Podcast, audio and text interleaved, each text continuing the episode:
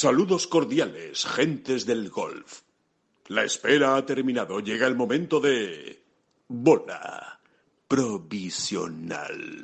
El fin de semana nos deja dos nombres propios eh, de excepción. Ashley Buhai, campeona del British Open, del AIG Women's Open en Muirfield, por lo que significa la victoria, por lo que significa también su victoria, ¿no? Jugadora veterana de 33 años, primer triunfo en el LPGA Tour y, por supuesto, también el nombre del que le venimos hablando mucho en este podcast provisional, en esta bola provisional, en este podcast de, Ten Golf. Perdón por, por el lío. Bueno, bueno, tampoco, tampoco está tan mal dicho, ¿eh? que, todo, que todo es provisional en esta vida. Que todo, es provisional. Pues, pues, sí, es verdad, totalmente, David. Bueno, pues eh, nada, que en esta bola provisional le hablábamos mucho de Ho Hyun Kim, del coreano. Bueno, pues eh, ha ganado, ha ganado en el PGA Tour, se ha metido en los playoffs de la FedEx. Bueno, lo que ha hecho es un auténtico pelotazo y os lo vamos a contar aquí con detalle. Eh, todo lo que ha... Y después, y después, eh, les vamos a dar una noticia. Estén muy pendientes porque hoy va a caer noticia de Leaf Golf, noticia, pues yo diría que mundial casi, de lo que está ocurriendo con todo este lío de Leaf Golf y el PGA Tour. Así que vamos rápido, que hay muchas cosas. Empezamos. Que no son las flechas la culpa del indio, que no son las flechas la culpa del indio. Si hay viento, si llueve, no influye en el swing, no importa si es marzo, noviembre o abril. La culpa del indio, la culpa del indio, culpa del indio, la culpa del indio. Hola, ¿qué tal? Muy buenas, saludos a todos y bienvenidos ahora sí a esta bola provisional. El podcast de Tengolf eh, es lunes 8 de agosto y decíamos, eh, David, que esos dos nombres propios, ¿no? Eh, fundamentales, ¿no? El, coreano Kim y, Ashley Buhai, yo creo que sin ninguna duda pues se llevan los titulares de este fin de semana por lo que han conseguido y por cómo lo han conseguido también. Sí, una vez más una gran sorpresa, ¿no? En un mayor femenino. Sí, en el British especialmente, además. Sí, y a ver cuándo nos toca también, ¿no? Podríamos añadir, ¿no? Sí, eh, sí, sí. En esta, en esta ocasión hemos estado muy lejos de que nos toque, demasiado lejos de que nos toque. Ninguna pasó el corte, ¿no? Ninguna de las tres españolas presentes pasó el corte, pero, pero bueno, eh, no deja de ser un aliciente, ¿no? En, en estos medios. Hay quien ve el lado negativo de, de estas sorpresas, sobre todo que sean, como tú decías, en el British, efectivamente, ¿no? Más que en ningún otro mm, mayor femenino, pero, pero a mí me sigue prestando más en la balanza, no sé a ti, el, la parte positiva, ¿no? La parte de la incertidumbre y la parte de la, bueno, de la pura sorpresa deportiva, ¿no? Eh, hay quien piensa, ¿qué, ¿qué demonios pasa, no? Quien quiera ver la botella medio vacía, pues claro. lo puede tirar por ahí, ¿no? ¿Qué demonios pasa en el golf femenino de altísimo nivel? que, que, no hay un grupo que domine, ¿no? Que las mejores no consiguen establecer un dominio, ¿no? O un...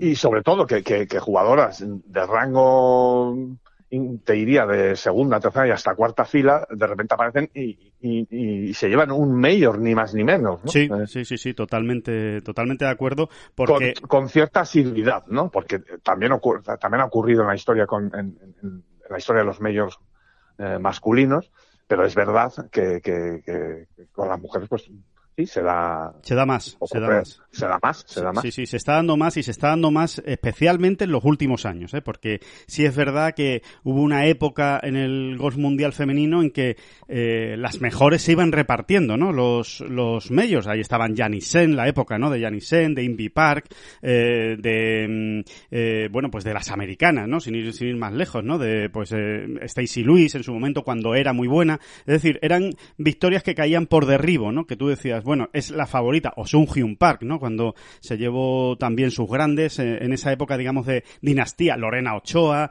eh, en fin, eh, ha habido momentos en los que sí ha habido dinastías más importantes de las chicas, mientras que ahora es cierto que las mejores del mundo, que todos sabemos quiénes son, ¿no? Jin Young Ko, Nelly Korda, por supuesto, Lexi Thompson, bueno, todas las, bueno, las japonesas, ¿no? Nasa Hataoka, sí, ganan medios, pero está más repartido, ¿no? Hay, hay más sorpresas, ¿eh?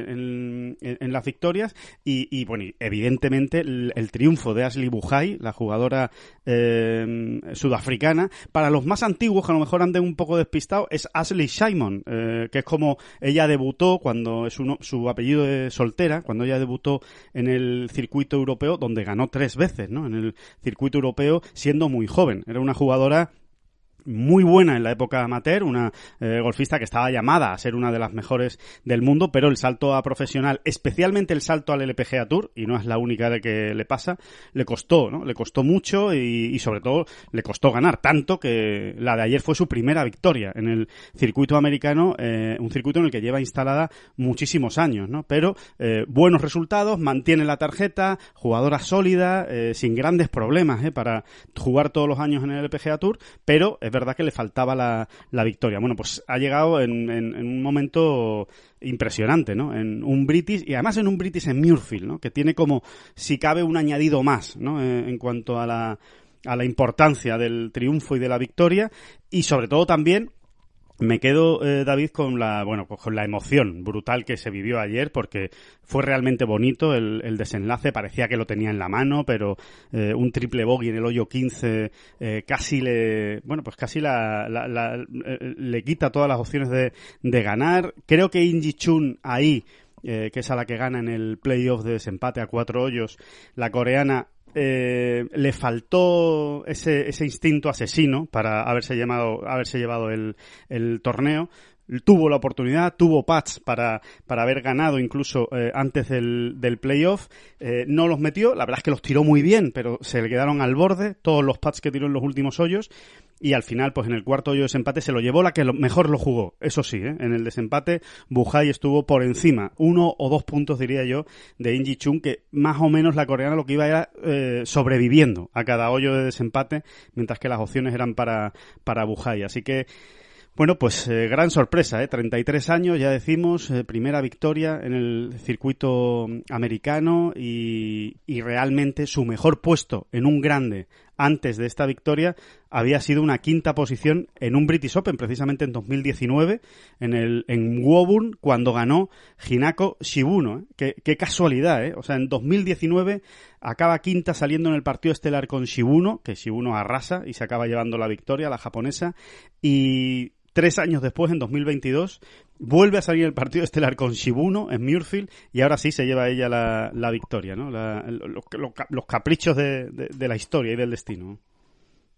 Sí, bueno, y la capacidad también que tiene esta jugadora, ¿no? De, de, encenderse o de ponerse fina pues en torneos de este, de este nivel. Oye, pues algo tendrá también, ¿no? Al fin y al cabo, con ella sí que tenemos al menos un antecedente, ¿no? Un antecedente. Sí, sí, totalmente. Y, en todo caso, con, con o sin antecedentes, eh, pues yo también lo veo desde, desde otro punto de vista y es el de, bueno, que no deja de ser un aliciente para todas las, mm, para todas las jugadoras, ¿no? Que están, que, que, que, bueno, que quieren ganarse la vida en, al más alto nivel en el golf profesional, porque, porque hay, hay más rendijas, digamos, ¿no? O hay, margen, ¿verdad? Hay, hay espacio, ¿no? Se abren algunas puertas ¿no? Parece, en, este tipo de torneos. Y oye, pues, pues eso, que es un aliciente, ¿no? También seguramente todo esto habla de la igualdad, ¿no? Si siempre hablamos de la igualdad en el golf y parece que nos estamos refiriendo más al, golf masculino, pues qué decir del femenino, ¿no? Es que, eh, es que realmente es un deporte que, que, tiende a eso, ¿no? Es un deporte eh, o cuya esencia siempre ha sido esa, ¿no? La tremenda igualdad, ¿no? Y cómo los favoritos se despeñan tantísimas veces y, aparecen eh, jugadores o jugadodoras que, que, que, bueno, que esa semana eh, pueden con todo. ¿no? A, ver si algún día nos toca, ¿no, David? Esa es la, la, conclusión que queda eh, viéndolo desde aquí con la boina puesta, ¿no? Desde, España, pues a ver si algún día, efectivamente, eh, dentro de esas sorpresas, algunas más y otras menos. ¿eh? Por ejemplo, a día de hoy que Carlota Ciganda gane un grande, pues hombre, sería una sorpresa porque sería el primero, evidentemente, pero no sería tan sorpresa, ¿no? al final es una jugadora pues que ha estado ahí. No ha tenido muchas opciones de ganar hasta el último hoyo de, de los grandes, eso es cierto pero sí tiene muy buenas actuaciones en los grandes, tiene buenos resultados en los medios y, vamos a ver, ¿no? Vamos a ver si, si toca, ¿no? Eh, alguna vez que que, oye, que también le hace falta al gol femenino español, ¿no? Lo tiene todo, eh, hay muy buenas jugadoras, hay, hay un, hay una armada importante en cuanto a número también, ¿eh? Tanto en el Ladies European Tour como en el LPGA, o, incluso en el Epson, ¿no? El, antiguo Simetra, pero nos falta esa guinda, ¿no? Eh, ese, ese salto de nivel, por decirlo de alguna manera, que sería, pues, eh, ganar un grande, ¿no? Eh, estar ahí. Y, y lo que tú decías, David, al final, la victoria de Bujay pues no deja de demostrar que, se puede conseguir, que hay, que hay margen, ¿no? Sí, además creo que, bueno, esto, esto no es a ser una idea de lo más subjetiva, ¿no? Pero, pero es que creo sinceramente que el día en que una española rompa, ¿no? Sí. Eh, todas las papeletas las, las, tenían Carlota y Azahara, ¿no? En la última década, ¿no? Vamos a decirlo así, ¿no? Eh, pero bueno, el día que rompa una española ganando un mayor, no sé, algo me dice que, la teoría de los vasos comunicantes en este caso va a funcionar y de qué manera, ¿no? Y, como que todas las demás, eh, las que estén viniendo, las que ya estén ahí eh, situadas y ganándose bien la vida a nivel profesional, eh, lo van a ver, bueno, lo van a ver como un objetivo más, más posible, ¿no? Más cercano. Sí, sí, totalmente, totalmente de acuerdo. A ver si, a ver si eso pasa pronto, ¿no? Ojalá.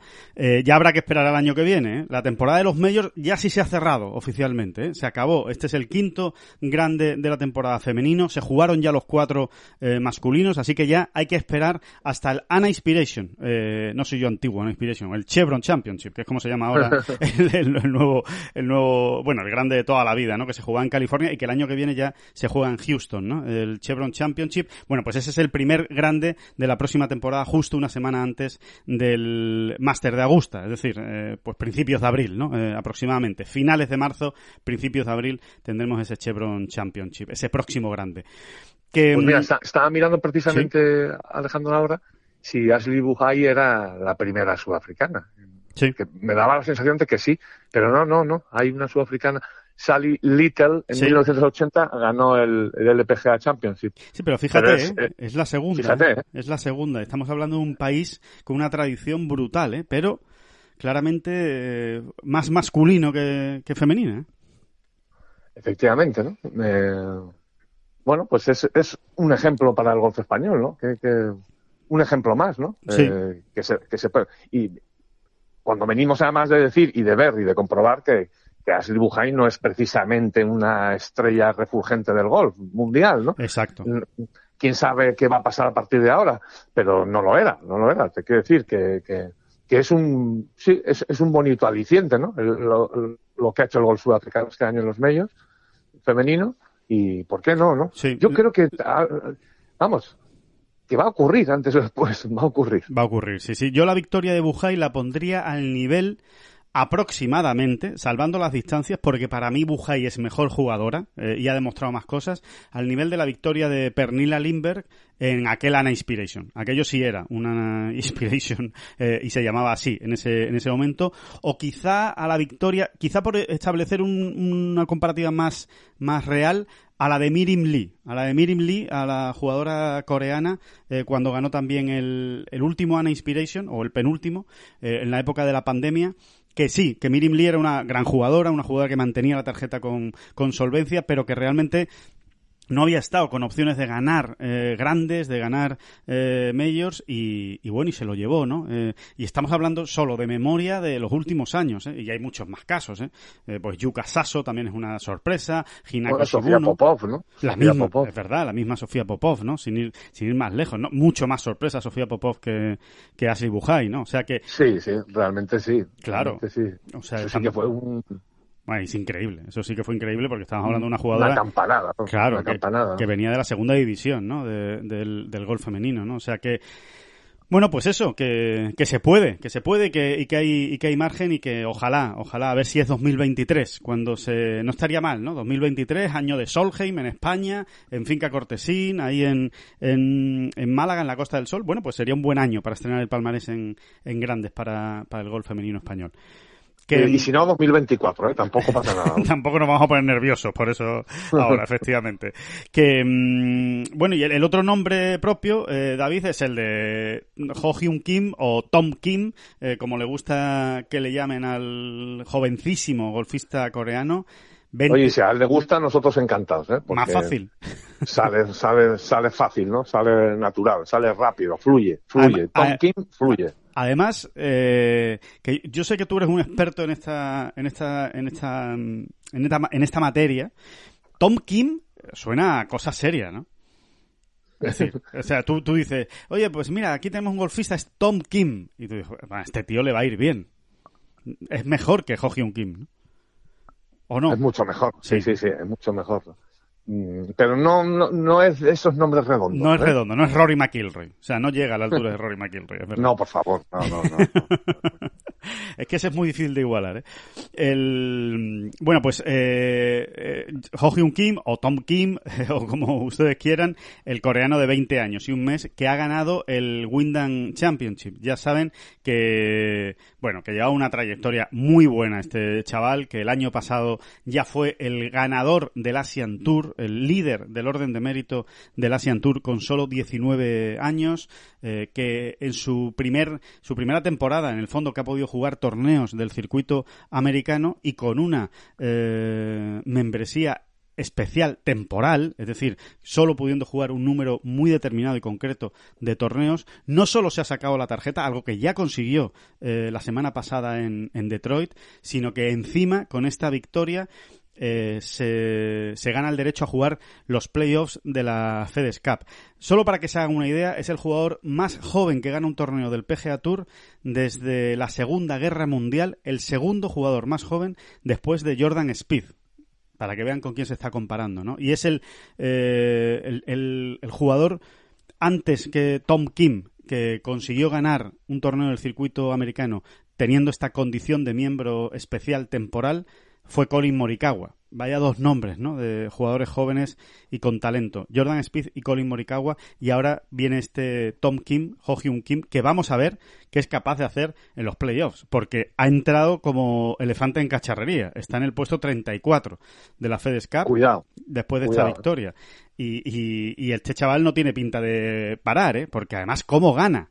No lo olviden, ¿eh? 61 golpes el domingo, eh, compitiendo pues eh, con quien seguramente hace tres días era su ídolo, ¿no? Que es Sun Jae-im, eh, el mejor jugador coreano que hay en el circuito americano en, este, en estos momentos, y es que lo arrasa, o sea, no, no da ningún tipo de opción. Ocho bajo par en los primeros nueve hoyos, o sea, una, una cosa absolutamente locos, el segundo resultado más bajo de la historia del PGA Tour solo superado por Corey Paving que hizo 26 golpes, 27 hizo eh, Ho Hyun Kim.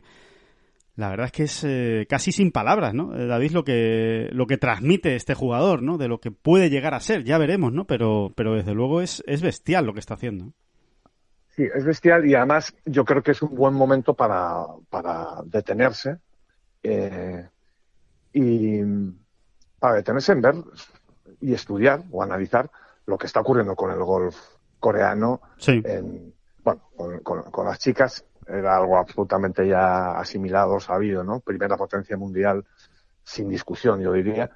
Eh, pero ojo con lo que está ocurriendo con el golf coreano ya en el ranking mundial eh, y en general, ¿no? Sí. Porque, porque tiene ya cuatro jugadores instalados, eh, pues entre los 60 primeros del mundo. Esto no Son es. palabras mayores. Estos son palabras mayores. Y, y, subiendo, ¿eh? O sea, porque Sun Jae es que Sun Jae tiene tres años más que, Sí, que Tom Kim. Sí, sí, es que son muy Sí. jóvenes. Son muy jóvenes, ¿no? Eh, Bueno, y Siwoo Kim es muy joven. Claro, y Siwoo Kim no está ahora en su mejor momento, pero es un pedazo de jugador, eh, es otro pedazo de jugador y es muy joven también, aunque lleva ya tiempo. Sí. Eh, son tipos que además ganan. ¿eh? No, ah, mira, no es la, el, el, no, no son un adorno, ¿eh? no, no vienen a, no son una brisa refrescante, no, no, Sí, no. sí. Estos tíos van y ganan torneos, ¿eh? Sí, sí, es Porque Keon Hoon Lee ha ganado este año también, ¿eh? Sí, sí, sí. Eh, eh, Siwoo Kim tiene un de players, ¿no? En, en- en el palmarés ya. Y, y, y, y, bueno, todo lo que estamos con- contando de Tom Kim es que es que es, digamos que es la irrupción más bestia de los últimos años, más allá de la de, dos escalones por debajo diría yo de la de Morikawa, evidentemente, Exacto. Ujú. pero, pero, pero ahí, ahí, ¿no? O sea, eh, es una barbaridad, ¿no? Más que nada también por la edad que, que tiene, ¿no? Claro, es que es, que es muy joven, es que eh, tiene 20 años, eh, es que como quien dice acaba de, de salir de Corea, vamos, para, para, para jugar en, en, en, el PGA Tour y sí, sí, y, y, sobre todo ya no es solo el hecho de que haya ganado con 20 años, que, que desde luego ya es la leche, eh, con perdón, eh, que, que, lo consiga. Es la trayectoria. O sea, que no es un jugador que de repente eh, ha jugado un torneo, lo ha ganado y, oye, vamos a ver eh, este tío de lo que es capaz, ¿no? Porque eh, ha llegado con 20 años y ha ganado un torneo. No, no, es que ya venía avisando. Es que venía dándole fuerte a, a, todo el mundo. Es que en el Asian Tour arrasó, en el circuito del Asian Tour. Que sí, que es el Asian Tour, que son dos escalones por debajo del resto de circuitos. Todo lo que ustedes quieran. Que fue en el año de la pandemia, que fue un poco raro aquel año, que no jugaron. Ya, ya, pero es que él ganó. no sé si fueron tres veces, estoy hablando de memoria, pero creo que ganó tres torneos del, del Asian Tour con 19 años. Eh, llega al, PGA Tour y hace buenos resultados. Llega al circuito europeo y también ha hecho buenos resultados en el circuito europeo. Gane o no gane. Y ahora encima consigue la victoria. Eh, es que es una, es una trayectoria eh, impresionante. No es solo que haya ganado y es un fogonazo y vamos a ver cómo responde al fogonazo. No, no. Es casi una eh, consecuencia muy rápida, eso sí, pero una consecuencia directa que se, que se venía cantando, o por lo menos que se veía, se venía oliendo. Oye, vamos a ver qué va a hacer este tío, porque, porque es muy bueno. ¿eh? Sí, pues mira, tanto como que, que en, en, 2021 y 2022, y no nos podemos ir más lejos porque es que ya le coges eh, con el biberón. ¿eh? en 2021 y 2022, eh, este muchacho mmm, ha jugado. Mira, es que lo, lo, me había escogido sumando ahora. Sí, ah, ah, que mira, sí, sí, sí. ha jugado concretamente 37 torneos. ¿vale? Eh, y más de la mitad, pero claramente más de la mitad, son top ten. Es que... Y estamos hablando además de tres victorias y seis segundos puestos en esos 37 torneos. ¿Esto qué es? ¿Esto qué es? No, de verdad. ¿Esto, esto qué es? ¿no? Cuando además nos hemos hartado de decir y de repetir que ganar en cualquier circuito, ¿eh? O sea, sí. y siempre acabamos hablando del Alps Tour, ¿no? Pobre Alps Tour o, o, o, no, pero es verdad, ¿no? O sea, que ganar en cualquier circuito mmm, cuesta muchísimo, que es muy complicado ganar torneos de golf, muy complicado. Ayer, ayer veíamos también a Calum Sinquin que ganaba el, el, abierto de Gales y se echaba a llorar. Eh, claro. Re, realmente, ¿no? A, a, pie de, a pie de green del 18, ¿no? Porque es que cuesta muchísimo, ¿no? Calum Sinquin ganó hace dos años en Chipre, parecía que ahí se abría una nueva etapa de su vida, ¿no? Y de, sí. y vamos a ver, ¿no? Porque Calum Sinquin, pues, to, todos vemos en él un jugador realmente poderoso que, que, limando aquí y allá, pues podría convertirse en un, por supuesto, en un top 100 mundial tranquilamente, ¿no? Sí, sí, perfectamente. Y que cuesta muchísimo. Que cuesta una barbaridad ganar y, y este muchacho, eh, bueno, los números que te está dando, ¿no? En 37 torneos, tres victorias, seis segundos puestos, dos terceros y otros nueve top 10 más, ¿no? Es eh, impresionante. Falla muy poquitos cortes, es que es un proyecto de jugador que ya no es proyecto, eh, se nos ha llenado la boca este año, con toda la razón del mundo, con el nombre de Cameron Young, pero sí. ¿y este qué? Tom King, Tom King, ¿qué? ¿Eh? Sí, sí, sí, pues, pues vamos a ver qué hace, ¿no? Eh, hay una cosa que, que, que, es verdad que él comentaba ayer al acabar el, el torneo, él, decía que estaba, eh, bueno, pues en, en, cierto modo, que estaba deseando acabar este torneo para volver a su casa, porque, bueno, él pensaba, evidentemente no entraba en sus planes ganar, ¿no? El, el Wyndham Championship, ya había conseguido la tarjeta del circuito americano para el próximo año y eh, su idea era volver a, casa, a Corea, porque dice que este año solo ha pasado dos semanas en su casa, en todo el año solo ha pasado dos semanas en su casa. Sin embargo, ahora eh, va a jugar eh, por lo menos dos playoffs de la FedEx Cup seguros y vamos a ver si se mete en la final. Si lo consigue, serían ocho semanas seguidas.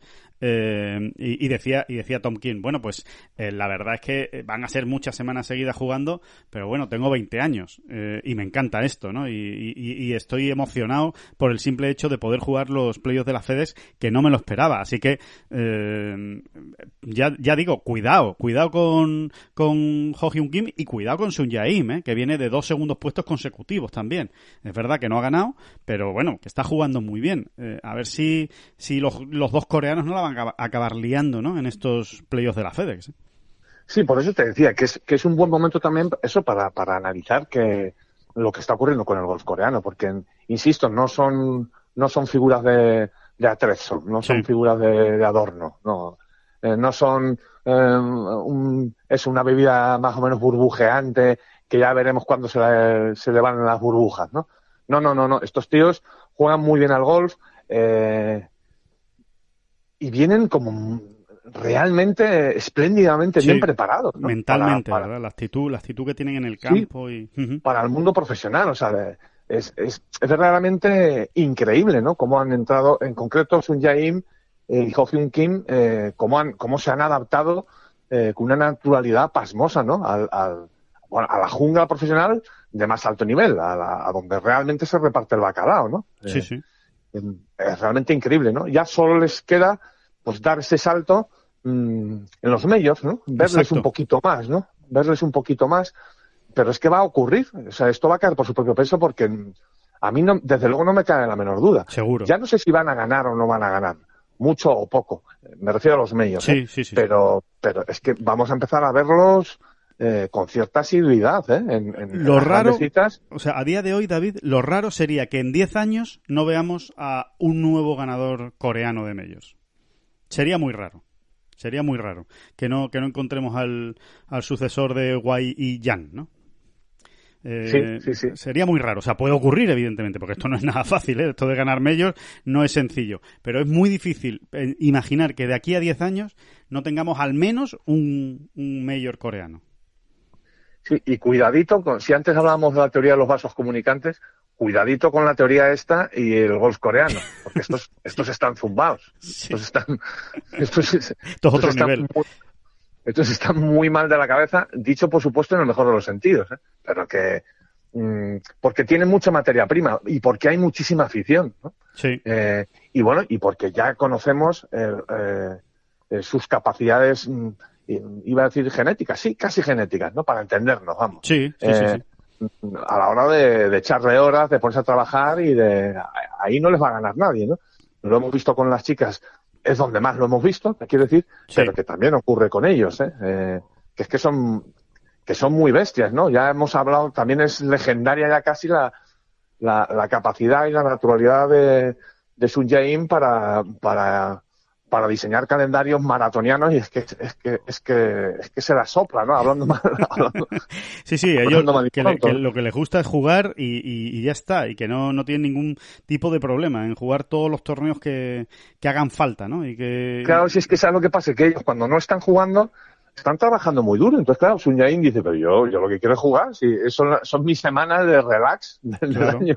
Claro, claro, sí, sí, totalmente, totalmente. Mira, para, para que para que se hagan una idea, eh, eh, tú sabes, David, que, que evidentemente, bueno, que en el ranking mundial se cuentan los torneos que se han jugado en los dos últimos años. Esos son los, los torneos que cuentan, ¿no? Bueno, pues si, si ahora cogemos el, el top 100 mundial, el actual top 100 mundial, entre los 3, 4, 5, entre los 6 jugadores que más torneos han jugado, hay 3 coreanos.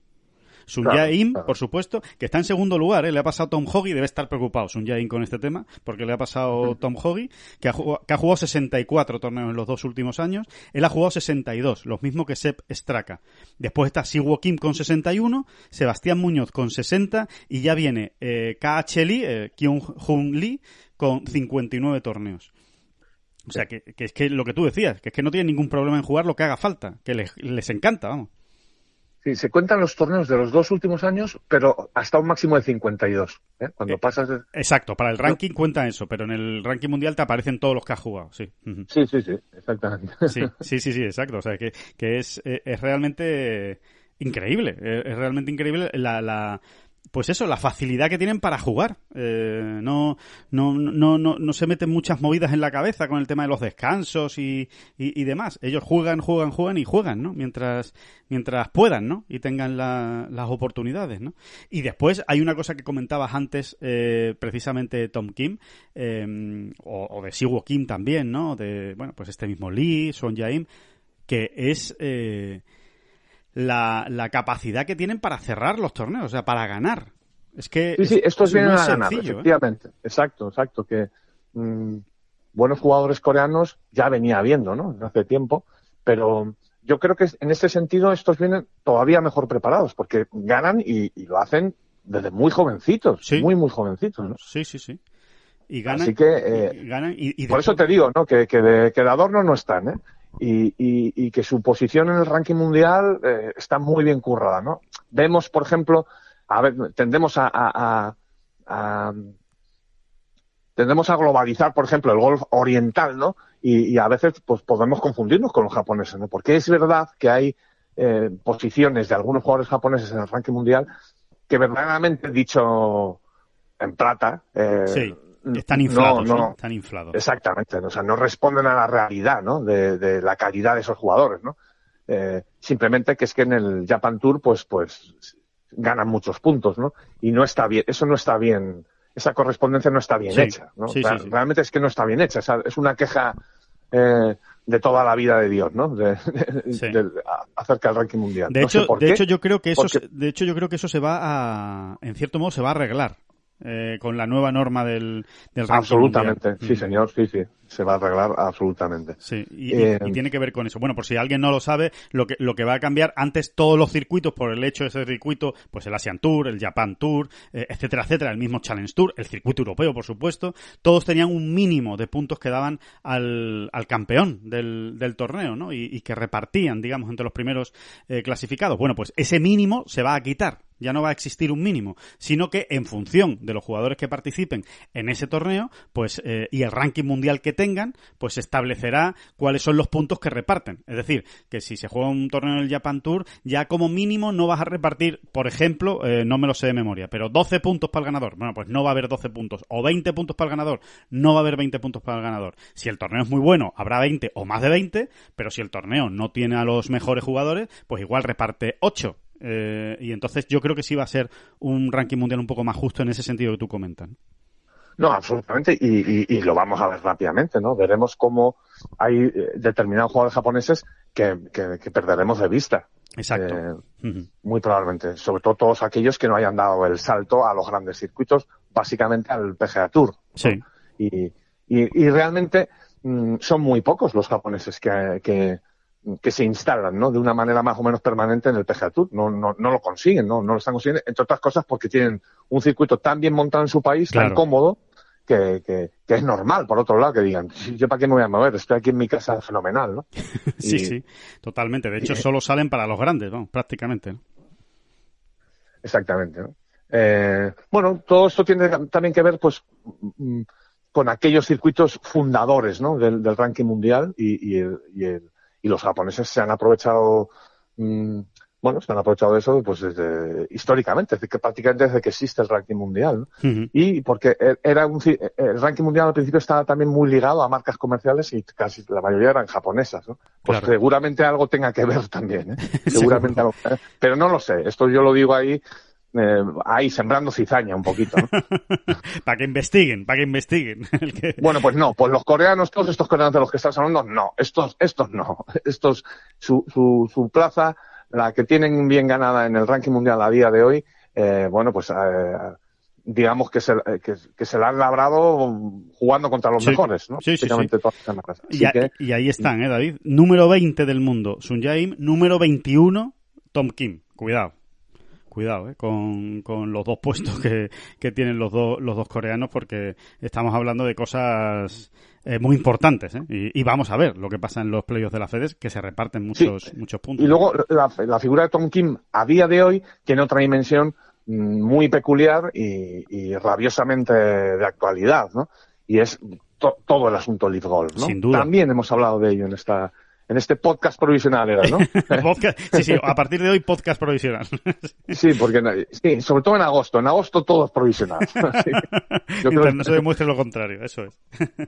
No, pero es verdad, ¿no? Ahora mismo la figura de Tom Kim, oye, lo de Tom Kim, aparte de ser más o menos gracioso y una broma, es que a él le gusta que le llamen así. así Sí, sí, que, que lo eh, ha pedido, vamos, que lo ha pedido. De hecho, eh, ayer cuando acaba el torneo dice que una de las cosas que más ilusión le hizo y que le emocionó en la última vuelta fue escuchar al público gritar Let's go Tom. Let's go Tom. Que le hacía mucha ilusión que, que lo hubieran cogido tan pronto el, el nombre de Tom.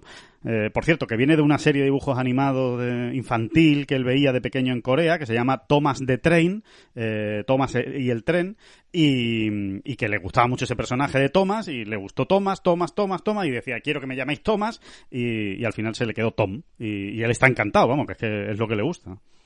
Sí, porque por Tom y Jerry no era, ¿no? Este es más jovencito.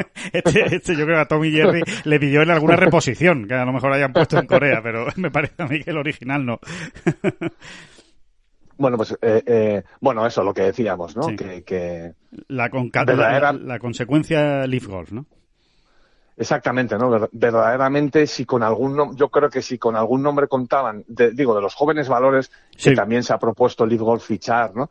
Eh, si con algún nombre contaban sí o sí, allá por el mes de enero, febrero, cuando se jugó, por ejemplo, aquel torneo en, en Arabia, sí. eh, era con el de Tom Kim. O sea, eh, sí o sí contaban con él. Y, y, y realmente además era, era, era un pelotazo, ¿no? Porque era jugador emergente, joven, un poco también en la línea, en esa otra línea que el Leaf Golf eh, pretende explotar, ¿no? O sea, o, o, sacar adelante, ¿no? A los jóvenes valores. Sí. Y, y resulta que no, que el muchacho, que el muchacho tiene mucha personalidad, ¿eh? Pero mucha personalidad hay que tener para lo que ha hecho él. Eh, sí, él sí, tenía un sueño que era jugar y ganar en el PGA Tour y, y, lo está cumpliendo. Vaya, si lo está cumpliendo. Sí, sí. Es que acaba de ganar, ¿no? Acaba de ganar. Acaba de ganar y él solo está pensando ahora mismo en jugar la President's Cup, jugar los playoffs y en su tarjeta del circuito americano del, del próximo año, ¿no? O sea, no, no tiene otra cosa en la cabeza a pesar de, de lo joven que es, ¿no? Eh, eh, se le ve por, por todo lo que dice, por cómo habla, por cómo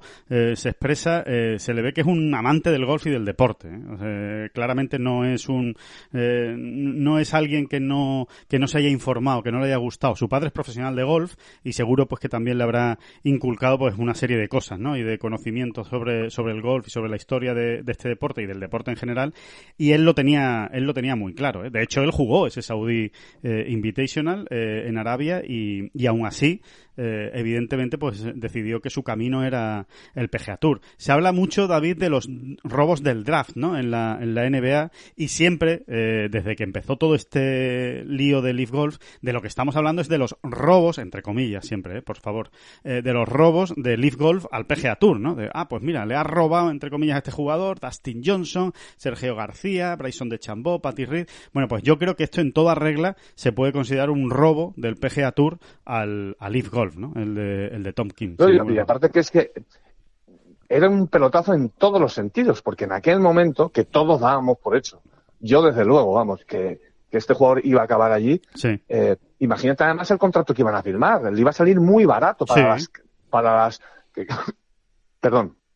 Para, para, el potencial que estaba mostrando, ¿no? Para, uh -huh. No, no, no, me refiero para las cantidades bestiales que está pagando Leaf, ¿eh? Eh, por jugadores que, que, que, a lo mejor en un momento dado eh, pues, uh, bueno, en un dado no, para jugadores que claramente han pasado ya eh, el, el, el pico más alto de sus carreras, eh, pues esto sí que era un pelotazo para Leaf, porque si iban a llevar a, a, que luego se ha demostrado, ¿no? Efectivamente, si iban a llevar a un superjugador por nada y menos. Sí, totalmente eh, de acuerdo, cierto. Uh -huh. Claro, claro, es que no, no, hubiese tenido nada que ver, no tiene nada que ver sentarse a negociar con él, si realmente él quiere ir al Leaf, eh, que, que, que, con otros jugadores con los que se ha sentado claro. en el fondo saudí, ¿no? Eh, hubiese sido un, un pelotazo en, to, en, todos los aspectos, ¿no?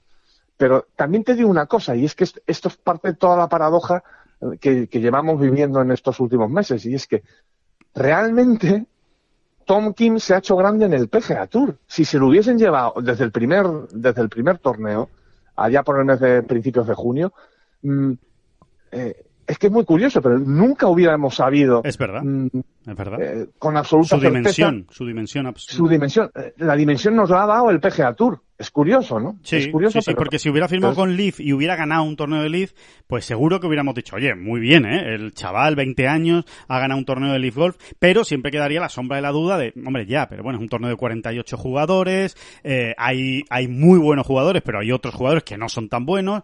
Ahora es que aquí no hay discusión, aquí no hay discusión. Aquí es, en unos meses ha conseguido algo que han conseguido muy pocos, que es la tarjeta del PGA Tour. Y todavía menos ganar en su año de, como miembro temporal. No, es, es Claro, es que la dimensión del jugador que es nos lo han dado sus resultados, por supuesto, insisto, ganar en el Asian Tour mmm, es muy, es tanto o, o, lo mismo difícil, vamos, que, sí. que en cualquier otro lado. Eh, pero es que luego además el muchacho en, eh, eh, en momentos de máxima presión, es decir, jugándose la tarjeta del PGA Tour, por ejemplo, para el año que viene, eh, pues ahí está rindiendo. En Detroit tenía que acabar arriba y el tipo acabó arriba. Sí. Y esta semana tenía que, tenía que ganar para meterse en los playoffs y va y gana. Esto como, esto como se come. Esos son los momentos verdaderamente competitivos que, bueno, pues que nos dan estos circuitos realmente, ¿no? Es, es, es un poco lo que venimos hablando todos estos meses también, ¿no? Claro. Eh, la- las referencias, el contexto, Exacto, son muy importantes, exacto. ¿no? Para medir La a la gente al final, ¿no? Claro, la historia, ¿no? La, la comparativa, el poder decir, oye, pues esto es que solo lo han hecho dos en, to- en toda la historia. Ah, pues cuidado, si solo lo han hecho dos, es que lo que está haciendo este hombre es muy importante, ¿no? Eh, eso está, está claro, ¿no? Y mm, Mira, el- el- ese dato que tú has dado, por ejemplo, ¿no? Mm, pues es el jugador más joven en ganar después de la segunda Guerra desde la segunda guerra mundial. No sé cómo, cómo era el dato exactamente. Ese, ese es el segundo jugador más joven en ganar desde la Segunda Guerra Mundial después de Jordan Speed. Exactamente, después de Jordan Smith. Pues ese, ese, eso, ese dato lo tenemos porque hay un contexto, hay una historia que, no- que, no- que nos, que nos permite comparar, ¿no? Claro. Eh, y no son tonterías, es que, es que no son tonterías. ¿no? No es lo que nos Así- da la auténtica dimensión, ¿no? Exactamente, así como pues, pues podemos también comparar y, y, y ver a qué nivel está un jugador, pues cuando se hace 27 golpes por los primeros nueve en ese campo, ¿no? Donde ya han pasado pues todas las figuras Claro. eh, del golf contemporáneo, ¿no? Bueno, pues, pues eso nos da la medida también de este jugador, ¿no? Contexto, el contexto, el poder comparar la- los récords, las marcas, en fin. Muy esto. importante. Sí, sí, sí, sí, muy importante y, y por eso, ¿no? Hablamos tanto de pues de la historia, ¿no? De la importancia de la historia también, ¿no? En, en- en- el deporte y en la competición. Eh, por cierto, por, rematar, y ya vamos a ir a las noticias que les dijimos que les vamos a, a dar de, última hora, ¿eh? De ultimísima hora.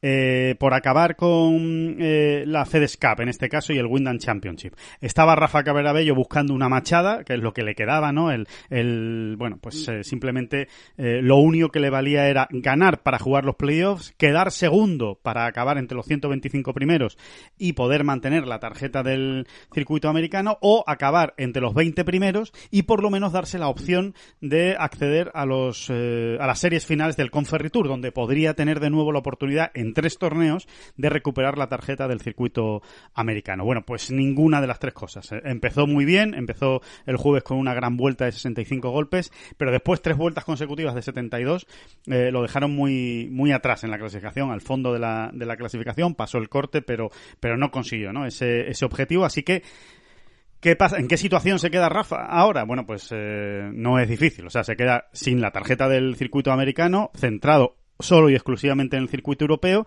y eh, la única posibilidad que tendría de recuperar la tarjeta del circuito americano sería ir a la escuela. Cosa que no lo sabemos, no lo sabemos, pero mm, pero parece difícil que, que Rafa Cabrera vaya a la escuela del Porque circuito no americano. sé si eh, él, ten- él dispondría de alguna categoría en el Conferry Tour el año que viene. Eh, yo, yo creo que la tiene este No, año. Ahora La- mismo ahí me, me- me cogerías. eh, A ver, yo lo que creo es que este año tiene tarjeta del Conferry Tour. De hecho, en el circuito sí, americano sí, sí. Era, era miembro temporal. Solo ha jugado un torneo del Conferry Tour, con lo cual eh, me imagino que Sí. intentará jugar ahora algún torneo antes de las series finales. No lo sabemos, ¿eh? esto lo tendremos que hablar con él y ya se lo contaremos en condiciones y cómo hay que contar las cosas en, en. Pero eh, entendemos que a lo mejor lo que va a hacer es jugar algunos torneos del Conferry Tour de aquí al final, a ver si pega el pelotazo y se puede meter en esas series finales a través del Conferry Tour, ¿no? O incluso ganar algún torneo.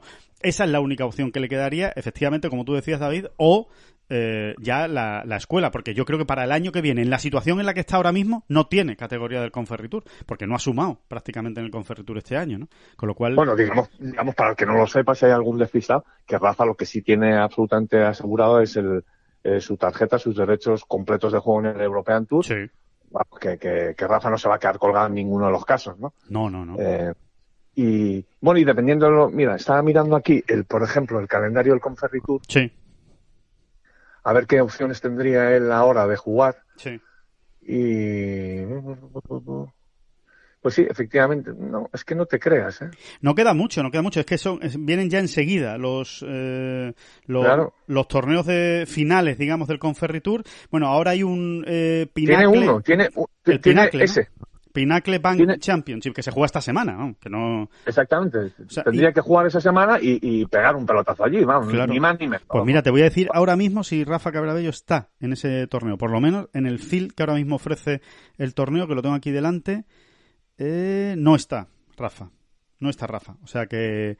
Que Bueno, pues, eh, si, pues- si no está, es que renuncia directamente. eh, entendemos, ¿no? Que, que Renuncia a esa posibilidad, sí. sí. Exacto, con, Eh, con lo cual ya solo le quedaría. Pero bueno, ya les decimos, lo, lo hablaremos con él para contarles exactamente cuáles son sus planes. Pero sí, parece que de momento lo que va a hacer es centrarse en el circuito europeo. ¿no?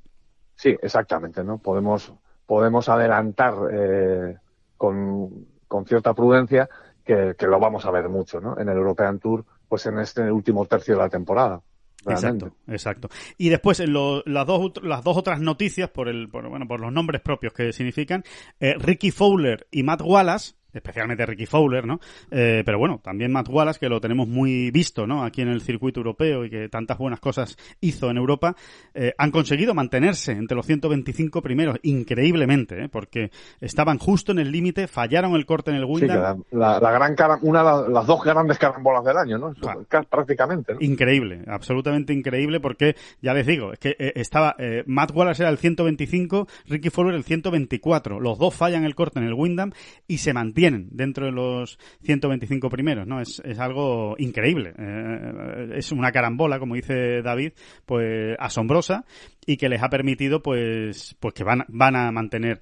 Eh, Fowler ya tenía la tarjeta, eh, no sé si en alguna ocasión dijimos que igual podía perder eh, la tarjeta si no acababan entre los 125 primeros. Bueno, eso era un error, si lo dijimos era un error, por lo menos yo desde luego lo pensaba, no sé si lo llegué a decir, imagino que sí, eh, pero por, eh, por aclararlo, como ganó el Phoenix Open en 2019 y hubo una pandemia de por medio, eh, se amplió un año eh, el, eh, digamos, lo, Sí, la de- exención. sí, la la exención. exención del, del ganador. sí. Exactamente, de dos a tres años y, y todavía le quedaba un año más, ¿no? Eh, para, para seguir en el Pero bueno, lo que sí ha hecho es meterse en el- los playoffs de la FedEx y, y Matt Wallace ha mantenido la tarjeta, que parecía que le iba a perder, pero la, la ha mantenido. Así que, bueno, pues esos dos jugadores que, se, que lo veremos en los playoffs de la FedEx desde esta misma semana, en, Memphis.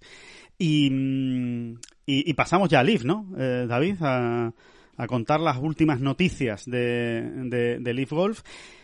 Ahora, ahora hay que andar con mucha cautela. Yo juraría, por lo que he visto por ahí, por lo menos en los grandes medios de comunicación, que esto es casi, deberíamos decir, primicia mundial. Habría que poner música de primicia mundial. Pero bueno, tal y como están montados ahora mismo las redes sociales y, y los medios de comunicación y los blogs y los Twitch y los todo lo que hay y los TikTok, pues yo no sé si alguien lo habrá dicho en algún lado. Pues si alguien lo ha dicho, pues él será el primero que lo haya dicho. Desde luego, nosotros no lo hemos visto en ningún lado. La noticia es que Hombre, eh, si, al- si alguien da esa noticia en TikTok, ya me, me, me, me- me cortó las venas.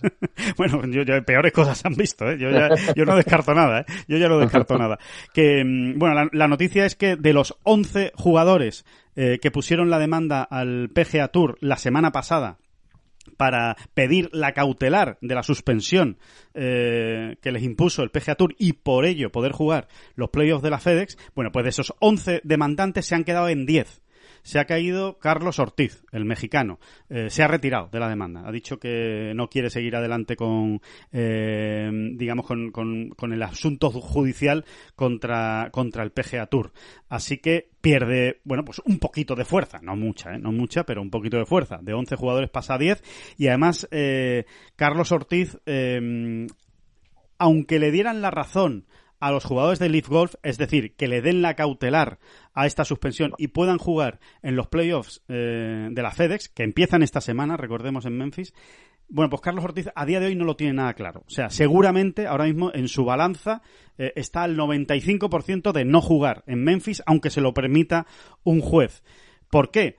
Pues porque mm, la situación está muy tensa, ¿no? Eh, ya se lo venimos contando y bueno, solo hace falta escuchar a unos y a otros, ¿no? Y, y lo que se está diciendo, ¿no? El mismo Davis Love tercero, ¿no? Llamaba al boicot, ¿no? Decía a los jugadores que, que si, si por él fuera, lo que haría sería boicotear aquellos torneos en los que puedan jugar eh, jugadores de Leaf Golf. Es decir, el ambiente está caldeadito, eh, hay tensión, hay muchos jugadores que no entienden que los que se han ido a Leaf Golf ahora puedan jugar eh, los playoffs de la FedEx Cup, con lo cual, en este sentido, Carlos Ortiz ahora mismo lo que está pensando es, mira, yo me dejo de líos, mm, estoy en Leaf, he firmado con Leaf y no voy a jugar los playoffs de la FedEx Cup. Eso es a día de hoy. La decisión no está al 100% tomada, podría cambiar, pero todo apunta a que va a ser, a que va a ser así. Se puede decir de otra manera, Alejandro. Carlos Ortiz ha pasado página. ¿eh? Exacto. Eh, mm, Muy bien explicado, muy bien resumido. desde un punto de vista, yo te diría personal, ¿eh? O sea, ya, eh, desde un punto de vista muy personal, él ha dicho eh, que no, que, que, paso página, que empieza una nueva etapa en mi vida y la empieza a todos los efectos. Eh, Exacto. No quiero líos. No quiero líos. Exactamente, no quiero líos y, es una decisión que he tomado con todas sus consecuencias.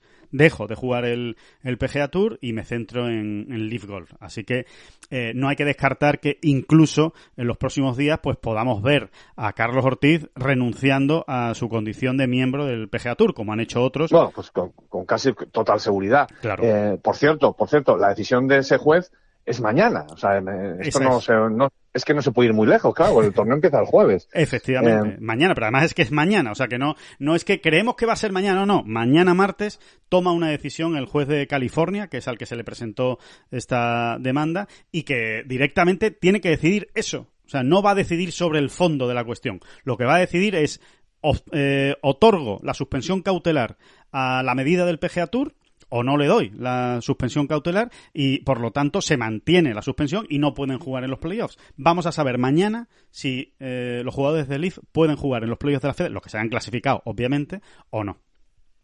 Sí, y, aquí me tiro a la piscina, ¿eh? Como, tampoco es un tema de vital importancia, yo creo que podemos hacerlo. Eh, a ver, ya hemos explicado, y, no hace falta que nosotros lo explicáramos, vamos, que los tiempos Mm, jurídicos son muy distintos a los del deporte, como estamos viendo, ¿no? que tiene que tomar una decisión porque es que eh, el torneo empieza el jueves. En ese sentido, eh, pues prácticamente, o, sea, o, muchos opinan que, que, le van a dar la cautelar, ¿no? Claro, conceda la cautelar, porque es que el juez realmente no ha tenido tiempo material de, estudiar a fondo la cuestión. Y el perjuicio, eh, ¿no? Y el perjuicio de no dejarles jugar, si finalmente le dan la razón, sería muy grande. Exactamente, ¿no? Entonces, pues eh, es muy normal en estos casos que un juez eh, pues no se, no se pille los dedos y diga, bueno, necesito más tiempo y, y, en, y, en, y en la demanda que se me ha presentado veo indicios, ¿no? De, eh, razonables, ¿no? Bueno, pues doy la cautelar y, y ya iremos al, a, la enjundia más adelante, ¿no? Exacto. cuando bueno, pues cuando pueda leerme todo esto, ¿no? Hablando mal y pronto.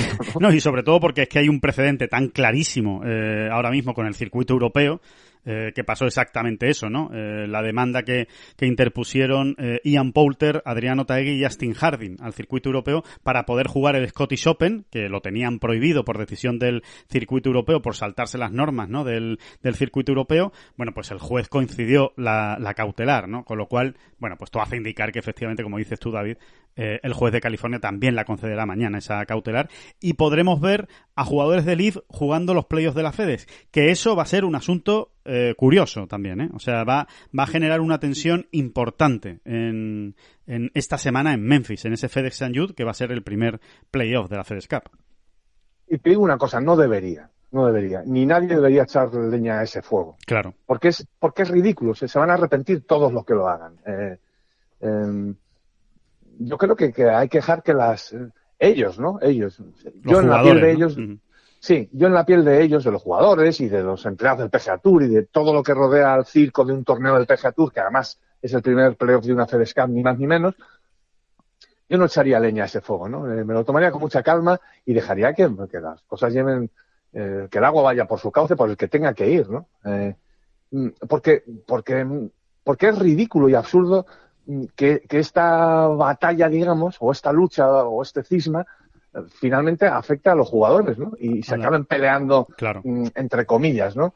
Eh, eh, pues eso, ¿no? En un vestuario o en, o en, un comedor, ¿no? De un torneo, ¿no? Es, es, es, es que no tiene mucho sentido, realmente. ¿eh? Es triste, es triste. O sea, es triste que se llegue a esa situación cuando, oye, aquí cada uno lo que está tomando es una decisión personal. Eh, y punto, tampoco, ¿eh? Tampoco están, eh, eh o sea, no, no, están haciendo nada más grave que eso, ¿sabes? O sea, de, de decir, oye, pues mira, yo eh, quiero jugar Leaf Golf y como me he ganado los derechos de jugar en la FedEx Cup porque he hecho un buen año hasta donde he llegado al PGA Tour, pues quiero jugar también los playoffs de la FedEx. Hay un juez, el juez decidirá punto, ¿no? Eh, ya está, ¿no? Eh, seamos civilizados, ¿no? Y en, ese sentido, Alejandro, yo creo que sí, que, sí viene muy...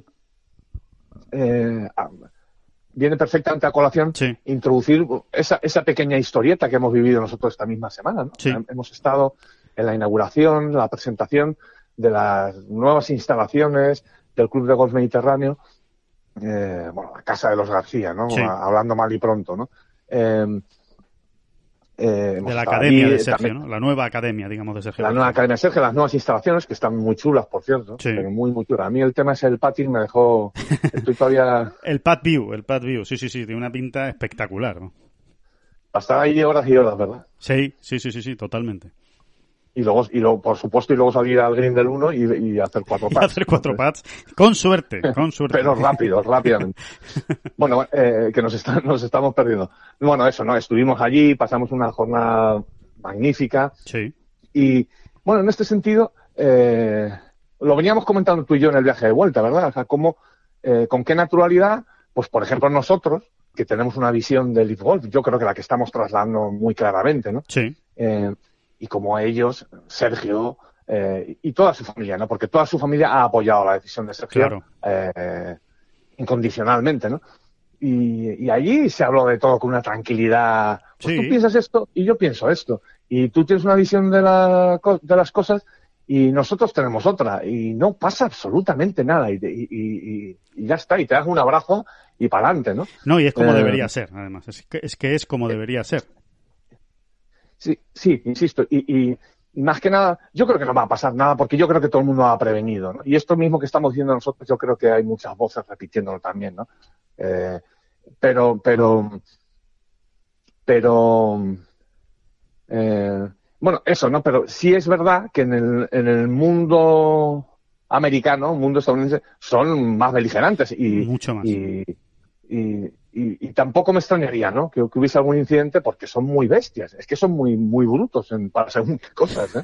Pues- son, muy, son muy son muy talibanes, ¿no? Se nos entienda la, la, la expresión en el sentido de muy muy firmes en sus creencias y en que el mundo se ve solo de una sola manera, ¿no? En este caso, ¿no? Y, y, y es como ellos, eh, hay muchos, ¿eh? Hay muchos, como tú dices, David, que lo que lo ven así y, y vamos a ver, vamos a ver si no si no ocurre nada. Eh, sobre todo eso, Sobre todo en enfrentamientos entre los propios eh, jugadores, ¿no? Que, haya pues gestos feos o que se creen guetos eh, absurdos a los eh, jugadores de Leaf Golf entre golfistas que antes eran muy buenos amigos, ¿no? En esa en esa entrevista que, manteníamos con Sergio precisamente durante la inauguración de la academia y que recomiendo a todo el mundo que no la haya leído que la lea porque realmente merece la pena escuchar a Sergio y leer a Sergio, pues eh, hablar con tanta naturalidad de todo, ¿no? De todo y de y también de los desengaños que él mismo ha sufrido, ¿no? Con, con algunos compañeros, precisamente de lo que estamos hablando, ¿no? De que se han dicho cosas eh, muy desagradables, que, que vamos a ver si, si hay marcha atrás. Siempre hay marcha atrás, ¿no? Pero vamos a ver si realmente hay marcha atrás, porque hay eh, amistades de varios años pues que han quedado muy tocadas precisamente por todo esto que está pasando. ¿no? Sí, muy tocadas, por no decir laminadas, ¿no? Ya, ya veremos. El tiempo también lo pone luego todo en su sitio, ¿no? Y, y a ver cómo están las cosas de aquí a dos o tres años. Pero, pero es eso, ¿no? Que no, al final estamos hablando de deporte. Es verdad que se están moviendo muchos millones, que hay muchos intereses y todo lo que usted quiera, pero al final es deporte. ¿eh? Esto no es ni Taiwán ni Ucrania, afortunadamente, ¿no? Exacto. Es- esos son los problemas que tiene el mundo, ¿no? Estos son los problemas que tiene el mundo, entre otros, entre otros. Entre otros, sí, tú lo has dicho. esto al final mm, no debería eh, no debería desgastar eh, demasiadas energías en los protagonistas, ¿no? Eh, al final nosotros lo que hacemos es contar las cosas, ¿no? Pero digo en ellos, en los jugadores, ¿no? No, os desgastéis en, en- en esta parte, que cada, que, todo siga su curso, ¿no? Y que la, la, la batalla o, o la pelea del PGA Tour, en este sentido, mm, tiene que ir por donde está yendo, ¿no? Eh, y no les está yendo tan mal. Leaf está haciendo daño, Leaf está mm, llevándose jugadores, pero digamos que en las primeras investidas las ha aguantado muy bien Sí, y, y que el bagaje que tiene es el que hemos ido describiendo, pues ese contexto, ese circuito bien montado, esas oportunidades para cientos y cientos y cientos de jugadores, eh, esa competición abierta, eh, en fin, eh, pues cada, cada cual tiene sus, sus bazas y, y- y las van a jugar claro. a- a- las van a jugar al 100% en los próximos años, a ver quién se lleva el gato al agua. Sí, y, y- tampoco tiene mucho más. Exacto, y, y, ya está, y lo que ya sabemos, y lo que ya sabemos, vamos a ver qué deciden los jueces sobre todo este tema, que será importante para establecer una jurisprudencia de si finalmente el PGA Tour puede prohibir a determinados jugadores jugar en su circuito por quebrantar unas normas establecidas en el propio circuito. Vamos a ver lo que dicen esos jueces y vamos a ver qué ocurre con el ranking mundial y con los grandes y ya está. Y cuando pase ese tiempo y cuando se establezcan las normas de juego definitivas, ya sean a través de los jueces, o sea a través del ranking mundial, o sea a través de los grandes, ya sí nos haremos una lectura mejor de cómo está la situación del, ran- del golf mundial y ya que cada uno elija, pues mira, yo quiero irme a Leaf Golf porque me dan igual los grandes, no los quiero volver a jugar y, y me da igual que no de puntos de ranking mundial. Pues ya está, y respetar la decisión del que decida jugar eso. ¿Te guste más o te guste menos? Podrás discutir con él que, bueno, pues yo es que lo que quiero es que tú juegues los grandes. Bueno, ya, pero es una decisión personal que toma un jugador, un profesional de golf. Y, ahí no se puede meter nadie. Pero vamos a ver si todo esto definitivamente, ¿no? Digamos que el escenario se aclara, esto queda así, así y así. Y ya que cada uno pues eh, establezca lo que quiere hacer con su, con su vida, ¿no? Y, y dónde quiere jugar. Y ya veremos, eh, en función de cómo se pongan las eh, piezas sobre el tablero, veremos a ver qué vida, eh, qué, qué longevidad tiene el Leaf Golf, qué longevidad tiene el PGA Tour, el circuito europeo o el Asian Tour. Eso ya lo veremos pues, en función de cómo estén las fichas en el tablero cuando acabe todo esto, ¿no? Exactamente. Y, y cuando estás allí plantado delante de Sergio, pues por ejemplo el otro día haciendo esta entrevista que estábamos, Sí, eh, y en general, ¿no? Pues toda esa mañana, esa buena mañana que echamos, ¿no? Al final dices, pero ¿y yo qué, qué- qué sermón le tengo que echar yo a Sergio? Primero, ¿quién soy yo para echarle un sermón a, a un deportista eh, o a una persona como él? Hmm. Y, y, pues le dices lo que, pues lo que le, más o menos le dijimos, Sergio, si a mí lo que me da pena en el fondo es eh, que yo creo que tú tenías ahí uno o dos majors más, ¿no? sí, Y lo que me da eh, rabia, más incluso que pena, es, es que, que- tú no lo veas así Claro. y, que, y, que, y que no luches por ello a- a, eh, mm, poniendo toda la carne en el asador, ¿no? Eh, pero, pero al final Sergio ha tomado una decisión, pues eh, creo que hay mucha verdad en sus palabras cuando dice que le ha costado más de lo que parece. sí, ¿eh? sí, sí, sí, sí. Eso, eso es absolutamente cierto.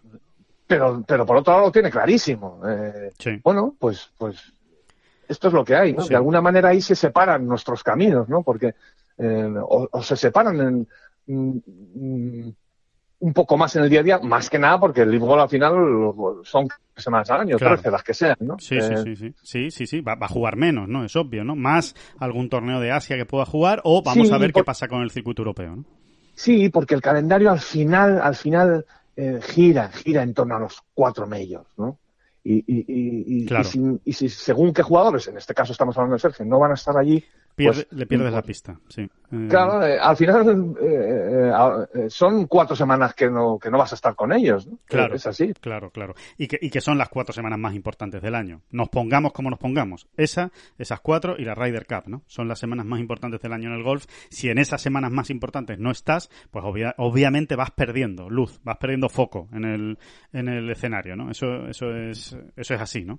Y, y esa es la Yo pena. tengo mucha yo tengo mucha curiosidad por ver, eh, por, por comprobar cómo, cómo serán los dos siguientes pasos. Uno es toda esta batalla jurídica, Sí, ¿eh? por dónde van los tiros, ¿eh? a ver si ahí realmente el PGA Tour y el European Tour reciben un, un torpeo en la línea de flotación. Sí.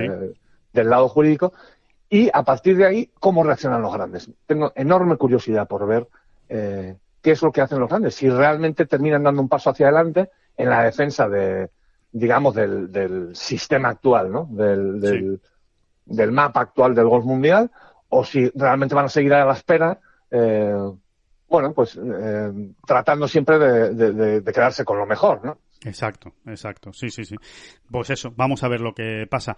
Eh, lo, en cuanto a fichajes, David, damos, eh, digamos, la, la última hora que tenemos nosotros, eh, a día de hoy, sobre los jugadores que se podrían incorporar en Boston al, a, Leaf Golf, eh, por lo que nos han contado a nosotros, aparte evidentemente de Bubba Watson, que no va a jugar, pero sí va a ejercer de, de capitán, porque ya está fichado por, por Leaf Golf.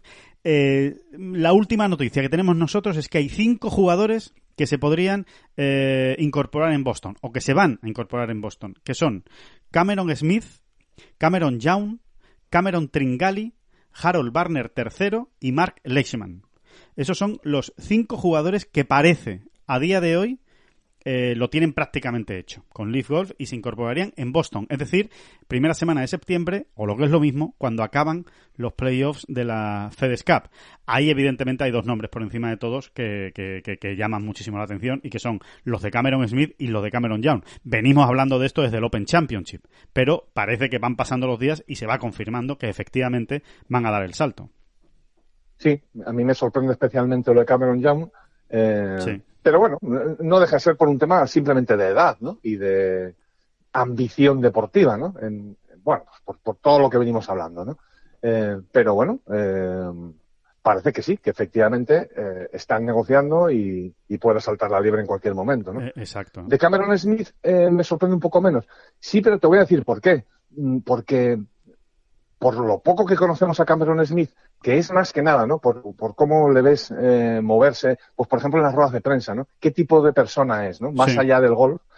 Mm, eh, me sorprende un poquito menos, porque es un jugador al que le gusta jugar muy poco, por ejemplo. Sí. Y, luego es un jugador. Mm, mm, pero no, me lo tomes a mal, ¿eh? O sea, no me tomes como un comentario peyorativo, pero sí es un jugador muy centrado en, lo suyo, ¿no? Él tiene su familia, él tiene su vida hecha. no es alguien, por ejemplo, que le dé mucha importancia al, al, palmarés en el sentido histórico, a hacer historia, a la gloria deportiva como tal, ¿no? Eh, mm, no se la da. Realmente es un jugador en ese, en ese sentido muy simple. Insisto, no es un insulto, ¿eh? Bueno, eh, él es así, ¿no? Y entonces, por eso me de él me sorprende un poco menos. Ahora, ya veremos, ¿no? Tiene que confirmarse la noticia porque a Cameron Smith la morterada que le van a tener que soltar es una es de locura. Es de locura. pero bueno, parece que, que, no, que, no, que, no que no va a haber mucho problema. En eso, en eso, de nuevo, no hay problema, ¿no? Para, para Leaf Golf. Pero así es, sí, sí. Y a Cameron Young también le van a tener que soltar un buen dinero, ¿eh? eh, eh no, no, no nos olvidemos, Cameron Young es uno de los mejores jugadores del PGA Tour este año, aunque no haya ganado, pero sus resultados están ahí y aparte es el rookie del año, ¿no? O sea que eh, tiene, tiene un carácter simbólico también importante, ¿no? Para, para Leaf Golf el llevarse a Cameron Young. Sí, son, dos fichajes que hacen daño, las cosas como son, eh, hacen mucho daño. Y, y a partir de ahí, pues ya sí realmente se van a ir, si se confirman estos cinco nombres, los cinco, ya sí le van a ir quedando ya más eh, Bubba Watson, ¿no? Ya sí que le van a ir quedando menos huecos, ¿no? Eh, muy poquitos huecos para, para de aquí a final de año eh, terminar de dar el, el, el, estirón, ¿no? Leaf Golf con los últimos fichajes, ¿no? Claro, porque, porque hay que hay que hay que recordar que, que el nombre de Hideki Matsuyama, por ejemplo, sigue estando ahí, ¿no? En el horizonte como una posibilidad. Incluso yo diría que Patrick Canley y Sander Soffeli todavía no hay que descartarlos absolutamente. Sí, no hay que descartarlo, estoy de acuerdo. Sí, sí, sí. Así como Ricky Fowler también, ¿no? Así como Ricky Fowler. Esos cuatro grandes nombres Mm, bueno, pues habrá que estar muy pendientes a partir de Boston, ¿no? Sí, mm. lo, que, lo que yo tengo claro eh, es que eh, Leaf Golf ya no va a hacer ningún fichaje de medio pelo. Es decir, Leaf Golf ya no, no, no creemos, por lo menos, salvo que se vean en la necesidad de que tienen que llenar dos huecos y no los han llenado con ningún top 50 del mundo, por ejemplo, ¿no? Pero es verdad que quedando ya tan pocos, pues sus objetivos van a ser lo más altos posibles. Va a ser difícil ver, eh, vamos a entendernos, un Peter Uline eh, fichando por Leaf Gold, por no decir imposible, ¿no? Eh, yo creo que ya lo que van es a guardar esas plazas, pues a, pues eso, a los jugadores mejor clasificados del, del ranking mundial, porque es que como tú dices, David, después de estos, eh, si se confirman, ¿no? Estos cinco fichajes más Bubba Watson, estas seis incorporaciones, es que les van a quedar cuatro, cinco plazas, no quedan más. Eh, si Peter, Peter Peter sí que ha estado, ese sí que ha estado vivo, ¿eh? Madre mía. El zorro del desierto, impresionante. Peter Uline, la negociación que ha hecho, ese sí que ha, triunfado, pero vamos. No hay que olvidar que, que, que Peter, no sabemos, ¿eh? qué contrato ha firmado Peter Uline con, con Leaf Golf, pero bueno, el, que haya firmado, es que casi me da igual, es un jugador con una trayectoria ya amplia en el golf profesional y bueno, había ganado un Open de Madeira y dos torneos en el Conferri Tour. Ese es el historial ganador, ¿no? Mm, jugador menor, jugador menor. Jugador menor que afirma con Leaf Golf. Fue de los primeros que lo hizo y lo vio claro, lo vio claro. Sí, sí, así que, bueno, pues, eh, pues nada, que ya, ya lo, que lo iremos viendo, ¿no? Iremos viendo a ver qué decide mañana el juez, aunque todo lo que no sea que den la cautelar, pues eh, sería una gran sorpresa que, que no sea así. Y, y, y, poco más, y a esperar a ver cómo se mueve esta semana en Memphis, que va a ser interesante. Eh, habrá declaraciones de todos los tipos, vamos a ver qué hacen el PGA Tour, vamos a ver si, si el PGA Tour, pues, como han hecho en otras ocasiones, eh, pone a todos los jugadores del League Golf si finalmente juegan jugando juntos, vamos a ver en qué horarios, en fin. Eh, va a dar, va a dar juego sin ninguna duda esta semana y todo lo que y todo lo que ocurra, pero, pero desde Mira, yo visto visto lo visto, yo creo que los grandes nombres, ¿no? Pues los, los Rory McIlroy, los John Ram, todos los que se sienten a hablar en estos días Sí. antes de que empiece el torneo, yo creo que la van a echar al suelo. Estoy absolutamente convencido. No, no, no creo que, que nadie de ninguno de ellos eche leña en ese fuego. ¿Eh? Sí. Ahora, eh, que, que pueda haber otro tipo de incidentes o enfrentamientos o, o encuentros desagradables pues en una calle de prácticas, en un no sé qué, eso ya mm, sería absurdo poner la mano en el fuego, ¿no? Claro, Eh, claro. Y yo Porque personalmente, no vaya, porque no vaya a ocurrir. claro, yo personalmente, David, me alegro mucho de escuchar de boca de Sergio, como nos contó la semana pasada, que el jugador con el que ha podido hablar más tranquilamente de todo este tema, que no está en Leaf Golf, es John Ram. Creo que, que me alegra, Sí, especialmente es- porque son porque es- españoles y porque, y porque sí, y porque, en fin, habla muy bien también de, de ellos, ¿no? Sí, porque es una pregunta eh, eh, que hicimos específicamente a Sergio. Oye, pero Sergio, en todo este proceso, ¿de verdad no te has podido sentar tranquilamente con alguien que está en el otro lado? Eh, eh, pues cada uno dando su parecer, su opinión, sin que salten las chispas. Y nos dijo, pues mira, ahora mismo el nombre que se me ocurre es el de John Ram. ¿no? Así es. Eh, pero realmente no, no- tam- tampoco parecía que tuviese una lista muy, no, muy no, larga. no, no, diría yo que no había más, de hecho. Yo creo que no había muchos más en esa lista. ¿no? Y, y, y fíjate tú si Sergio ha hecho relaciones ¿eh? con jugadores en todos estos 25 años en el, en el PGA Tour, ¿no? Y, y sin embargo, él decía, pues mira, la verdad es que definitivamente, si me tengo que quedar con un nombre, sería el de el de John Ram, ¿no? Con el que, pues oye, él pensando unas cosas y yo pensando otras, pues cada uno ha, expuesto su opinión y punto, ¿no? Y, y se respeta la opinión del, del de enfrente, ¿no? Así que, que estoy de acuerdo contigo también ¿eh? en esa mm, predicción o en esa previsión de que de que no de que seguramente no vamos a ver no vamos a, a- a- a ver mucha gasolina echada al fuego esta semana de, por parte de los grandes jugadores del PGA Tour yo creo que ya está todo manos eh, parece que bastante jurídicas está en manos de jueces eh, a ver qué se determina y en función de eso pues ya ya iremos viendo no no mm, sería lo normal desde luego y lo más y lo más sano ¿no? Así que- es. Ujú, Así que nada, bueno, pues eh, hasta aquí llegamos en esta bola provisional, este podcast provisional eh, nuevamente bautizado en el, en el día de hoy. Y, mm, y nada, y que volvemos el próximo jueves, pues imagínense si, si va a haber cosas de las que hablar el próximo jueves. Así que eh, muchas gracias a todos por estar ahí y muchísimas gracias. David Durán. No, las gracias a usted. No son las flechas la culpa del indio, que no son las flechas la culpa del indio. Si hay viento, si llueve, no influye en el swing, no importa si es marzo, noviembre o abril. La culpa del indio, la culpa del indio, la culpa del indio, la culpa del indio. Mm-hmm.